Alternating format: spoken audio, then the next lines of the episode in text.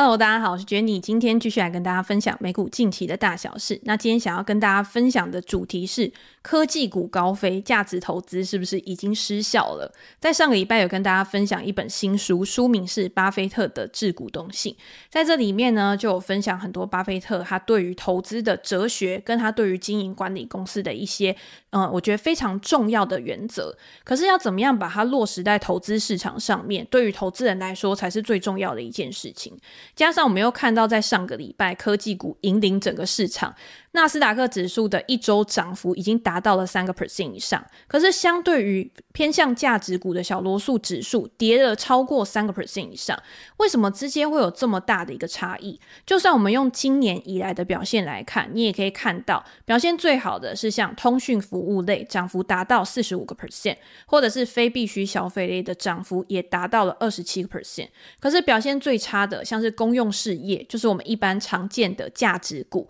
它的跌幅达到了十四个 percent。如果整个市场都是多头市场的话，为什么会有这么大的差异？当然，大家也可以说，因为公用事业类股它的主要特性是它有高现金流可以去支付股息。可是，在债市它也可以提供五个 percent 的报酬的时候，相对于债市它的风险更低，公用事业它的吸引力自然就没有那么好。可是要有这么大的差距，一定是背后还有更有利的原因，比如说未来科技股的成长股表。表现真的会大幅的优于其他的类股，AI 产业的发展会让几个科技巨头它有更高的一个成长率，才有办法在未来去支撑它这么高的一个估值。所以，我们这时候要去想啦，那传统的价值投资是不是已经失效了？因为现在感觉是高估值的股票还是会更高，可是低估值的股票它并不会因为价值被低估而有均值回归的现象。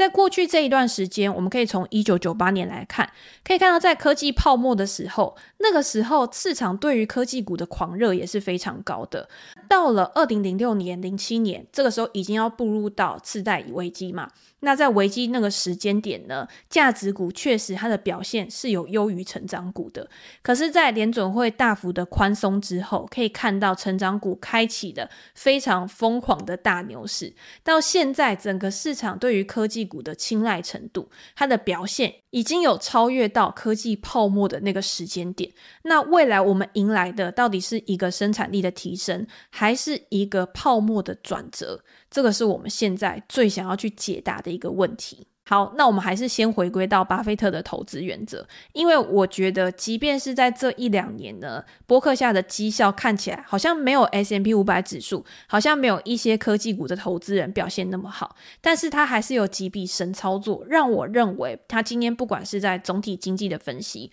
或者是个体经济股票的挑选上面，都有非常独到、值得我们学习的地方。在这本书里面呢，巴菲特有提到，他在经营公司的时候，他是以一个合伙价值的原则来经营伯克夏。他认为他跟股东是站在同一阵线的。而且最重要的是，他在揭露波克夏的会计的时候，他认为诚实的去做资讯的揭露也是非常重要的。相比于现在很多的管理层，为了自己的薪酬奖金，有可能会去美化财务报表，会去提高每股盈余，他认为这都是不可取的，只是一时的，会去损害股东的权益。所以，我们自己在检视一些公司的财报的时候，你要去想这间公司它会计品质好不好，有没有去操控的一个嫌疑，又或者是管理层他在电话会议的时候，他是不是一直会大肆的去宣传他未来的获利展望，他的成长预期是高到有一点不合理的，通常看起来不太合理的，就一定是假的嘛，所以。一家公司，它不太可能长时间都有非常高的成长率，终究还是会有一个平台期、高原期。那那个时候，估值就有可能会拉回的幅度是比较高的。那投资人还有一个非常重要的重点，就是你在评估自己的投资报酬的时候，要去思考的是税后的总报酬，而且这个总报酬是要按照购买力去计算的。在现在通膨对我们来说也是很重要的，它会不会去侵蚀你的购买力，同时也会去侵蚀你的投资报酬。我们在评估一家公司的时候，一家公司未来的获利，也同时必须要考虑到通膨的影响嘛。这家公司它的产品跟服务是不是具有持持续性的需求，他是不是去提供一个易于理解的业务内容，让我们在能力圈里面去做投资。管理层的品格跟他运用资本的能力好不好，也是去影响公司能不能赚钱，甚至是他的资本利用效率，可以让他赚更多钱的关键决定因素。再来就是你要去考虑你的投资成本，你买进的价格跟未来的税负成本。都是去影响你未来长期投资报酬的关键。好，那既然如此呢，我们已经知道一个基本的概念了。那下一个我们要去思考的就是，什么叫做价值投资？在这本书里面，他告诉我们说，价值投资其实是一种迷思。很多人去想价值投资的时候，他都会觉得低本一比。低股价净值比，我只要买入这些看起来很便宜的股票，就是价值投资。可是往往会去陷入到一个价值陷阱里，你买入了之后，股价还是不断的下跌。巴菲特认为，价值跟成长之间是紧密相连的一个关系。我们今天在计算价值的时候，成长必然是其中的一个部分。所以今天纳入了成长因素的时候，现在看起来高股价的公司，它不见得真的就是昂贵。现在的昂贵价，在未来看起来有可能就是便宜，很好去入场的一个机会。那要怎么样去衡量公司到底有没有成长的价值？要怎么样去衡量它未来的企业价值，可不可以持续的去做提升？巴菲特他给出的指标就是，公司每投资一元来扩充它业务的时候，有没有办法为这家公司带来超过一美元的长期市值？如果有，投资人才可以受惠于企业的成长。我觉得这个是一个非常好的出发点，可以让你很好的去量化这家公司，它到底有没有把它的资本配置在最有效率的地方，去带来最大的投资报酬。好，那接下来我们又要衍生出另外一个问题了，也就是我们刚刚在开头的时候讨论到，现在的科技股看起来价格都非常高，而且好像只有科技股在涨。现在的市场上面，资产价值的重要性开始逐步的滑落，拥有高固定资产的公司已经不受到投资人的青睐了，反而是轻资产公司，比如说像软体公司、平台公司，他们的股价快速飙涨，原因到底是什么？这样的上涨有没有办法继续的持续下去？这时候我要跟大家介绍另外一本我最近也在重读的书，叫做《科技股的价值投资法》。在这里面，他讨论了三代的价值投资。第一代的价值投资就是格拉汉跟资产的价值。格拉汉非常看重一家公司实质资产的价值，所以他会去告诉你说，现金一块钱就是一块钱。负债一块钱就是一块钱，可是其他的包括像存货、设备，一块钱不代表一块钱哦，有可能会有折价的情况，导致账上的资产不见得是大家看起来的价格。那这时候你对于公司的资产评估就要有一定的深入了解，来发掘潜在的获利机会。那转变到第二代的价值投资的时候，巴菲特他认为成长的价值比起资产的价值来说，好像更为重要。比如说，他买入了喜诗糖果，他认为喜诗糖果在未来会持续的成长，而且喜诗糖果它不需要大量的去做资本投入，就可以带来更好的报酬。这个就是品牌价值带来的一个成长。除了品牌价值，另外还有转换成本、先发者优势、平台公司的网络效应，都是第二代价值投资非常看重的竞争优势。那第三代价值投资是什么？作者自己提出了一个 BMP 核对清单。他认为公司的业务品质、经营管理者的素质跟你支付的价格，是去影响你投资未来报酬最关键的决定因素。而他也认为第三代的护城河是这家公司在未来会有指数化的一个成长。那要怎么样有指数化的一个成长？第一个就是公司所处在的产业是一个未来发展前景非常大、空间非常宽广的一个产业。可是这家公司目前在这个产业里面，它的市占率还是比较小的。它未来的发展当然也会比其他已经饱和的市场来得更多。那要怎么样去挖掘这一类的公司？就是要依靠投资人他的观察能力。我自己在看这本书的时候，其实觉得这个作者他跟巴菲特的投资原则是没有差异到太多的，只是巴菲特比较喜欢挑选的是已经在这个市场上面有一定规模优势、成本优势的公司。可是作者认为，在现在的市场上面，能够带给你更高的潜在报酬的公司，是现在还没有变成第一名、第二名的公司，可是在未来很有机会会成为领导公司的。另外一个第三代价值投资跟传统的价值投资更大的差异是，他认为价格应该要是最后考量的一个因素，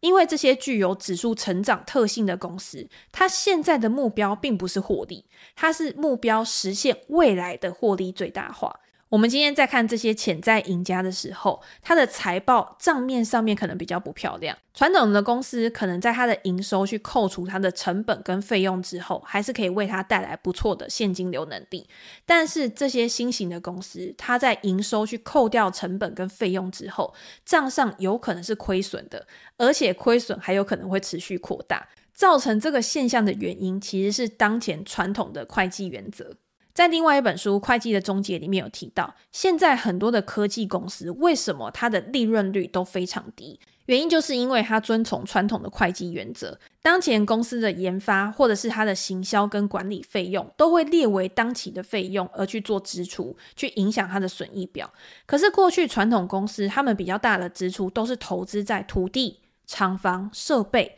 这些资产呢，它会分非常多年去做折旧跟摊提，所以让它的财务报表上面可以逐年的去缓和这个对于每股盈余的影响。我们可以看到，从一九六零年到二零一六年，美股的公司它亏损的比例越来越高，就是因为大家对于无形资产的投资越来越重视，对于有形资产的投资或者是比重其实是逐步下滑的。这样的情况也导致了现阶段很多的财报在发布之后，财报的结果对于股价的影响力反而没有到那么大了。我们可以看到很多的财报公布之后，虽然说过去一季的表现优于市场预期，但是还是有可能导致股价下跌，或者是公司给出了盈余是低于市场预期的，但是在股价方面。反而比高于预期还有更大的一个爆发力，这是因为投资人也越来越聪明，他们知道财报给的是过去的资讯，可是股价反映的是一家公司未来的成长性。